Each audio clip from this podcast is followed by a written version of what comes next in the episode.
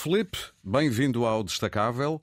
Hoje temos aqui dois temas quentes em cima da mesa. Este conflito que de repente ganhou fogo entre a Venezuela e a Guiana.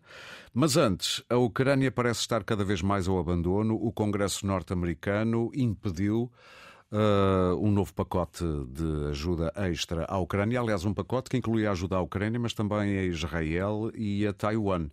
Uh, em que papel é que fica Biden agora com este revés? Olá, bom dia. Uh, Biden está numa situação, uh, no mínimo, complicada para gerir a relação dos Estados Unidos com a Ucrânia e a forma como dar continuidade ao apoio à Ucrânia face aos russos.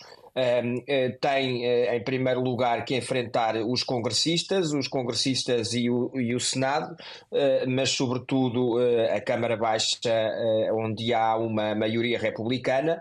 Maioria republicana é essa que só está disposta a continuar a dar apoio à Ucrânia a troco de medidas de reforço da fronteira com o México. Portanto, na prática, Biden, para manter a sua coerência externa, terá que ser incoerente do ponto de vista da sua política interna com todos os riscos que isto tem eh, ao nível eh, eleitoral e ao nível da campanha eleitoral que se aproxima, eh, em que, que parece vir a ser uma campanha muito dividida, com todas as sondagens a demonstrar que há um empate, um empate técnico entre Biden e Donald Trump. Aliás, ele já disse que, ou deixou entender que só se recandidata porque Donald Trump é candidato. Sim, eu disse-o disse esta, esta semana. Eh, num encontro com, com doadores para a campanha, eh, algo muito típico da política norte-americana, sobretudo em período eleitoral, um, e, e, ficou patente que a missão que Biden considera que a sua missão, é, a sua grande missão, é voltar a derrotar Donald Trump nas eleições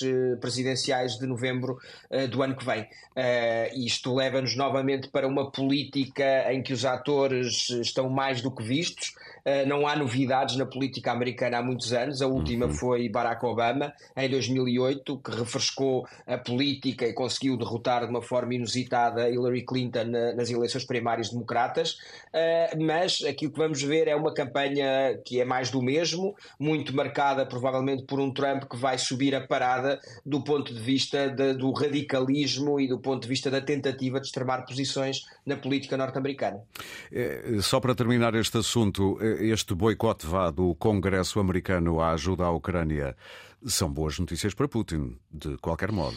São muito boas notícias porque há dois meses que o conflito ucraniano está tapado pelo conflito no Médio Oriente, desapareceu uh, do alinhamento das notícias dos vários órgãos de comunicação social e das várias formas de difusão da, da, da, de informação.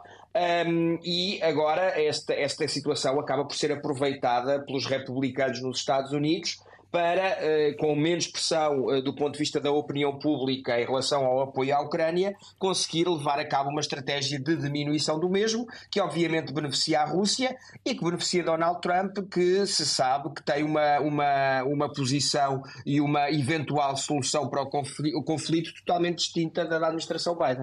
Muito bem, um minutinho e meio para pensarmos aqui no que é que se está a passar entre a Venezuela e a Guiana. É um velho, uma velha disputa territorial, mas que de repente ganhou fôlego. Com que intenção? Com a intenção de, de, levar a cabo uma manobra de distração para a política interna, da política interna venezuelana para a política externa. Uhum. Uh, ou seja, Nicolás Maduro tem, uh, está supostamente a poucos meses de uma eleição presidencial. Essa eleição presidencial, se decorrer da forma como Maduro se vinculou do ponto de vista internacional, deverá ser uma eleição com concorrência. A oposição já tem eh, uma, uma Corina Machado como líder de, de, uma candidatura única de unidade da oposição.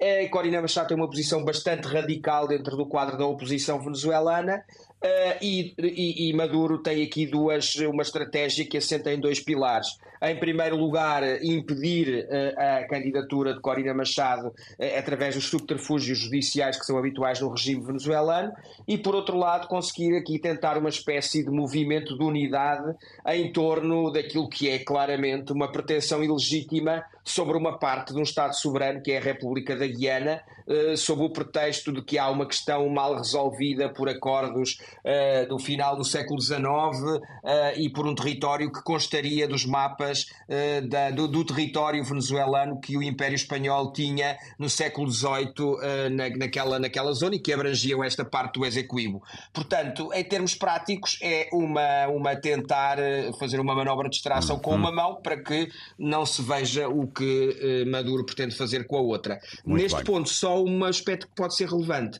muito relevante mesmo, mais do que a posição dos Estados Unidos uh, e a presença da, da ExxonMobil naquela zona, o papel do Brasil, uma vez que Lula tem sido um homem bastante alinhado e não crítico do regime venezuelano, mas esta semana eh, e no fim de semana passado já Uh, demonstrou alguma, alguma pouca paciência, Sim. desconforto em relação a esta pretensão de Maduro. Uh, e o Brasil bem. é um país vizinho da República da Guiana e deste território em concreto.